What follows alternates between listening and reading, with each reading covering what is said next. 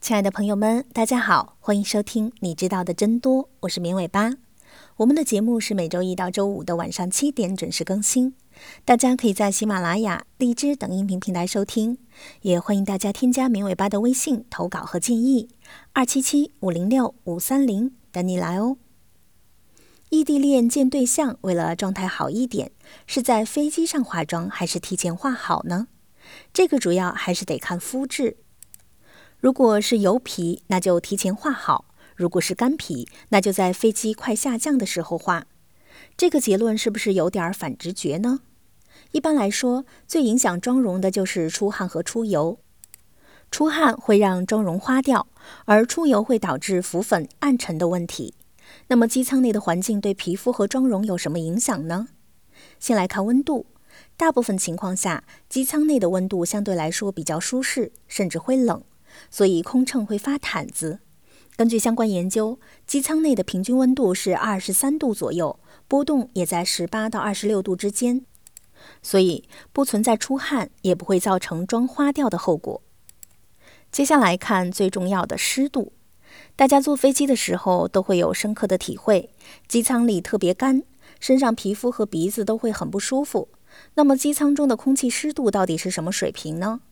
意大利的学者对该国的国内短距离航班的空气湿度做了非常详细的研究，结果显示，即使是短距离的国际航班，在巡航阶段，机舱内的空气湿度也是非常非常低的。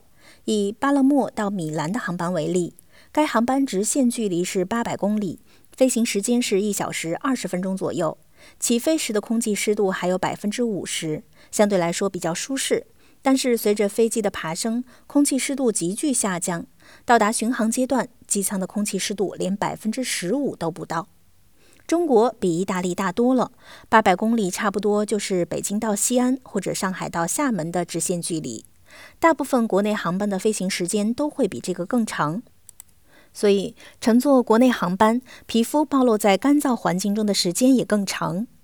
香港理工大学和国泰航空的合作研究也证实，机舱的空气湿度随着航班的飞行时间递减。在长距离的国际航班中，平均湿度只有百分之十四，最低只有百分之七。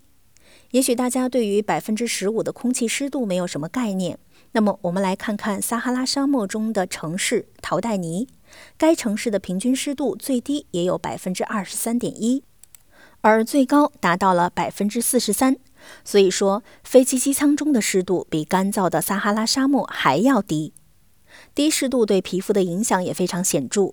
研究证实，在超低湿度下，脸部皮肤的水分只有正常情况下的百分之六十左右，同时经皮失水也高出正常情况下的百分之八十左右。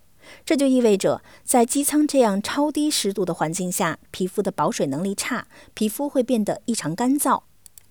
皮肤外面有一层皮脂膜和角质层，两者共同构成了皮肤屏障。其中最重要的功能就是保持皮肤水分。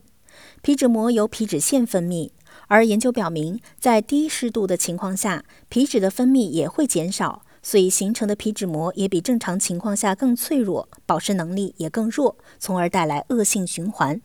所以在机舱这个超低湿度的环境中，皮肤处于干燥的威胁中。如果是大油皮，因为有足够的皮脂膜保护，皮肤干燥的威胁很小。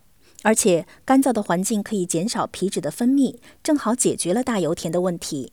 所以大油皮完全可以在上飞机之前悠哉悠哉地化好妆，下飞机之后带着精致的妆容和男票来个拥抱，不用担心浮粉，也不用担心暗沉。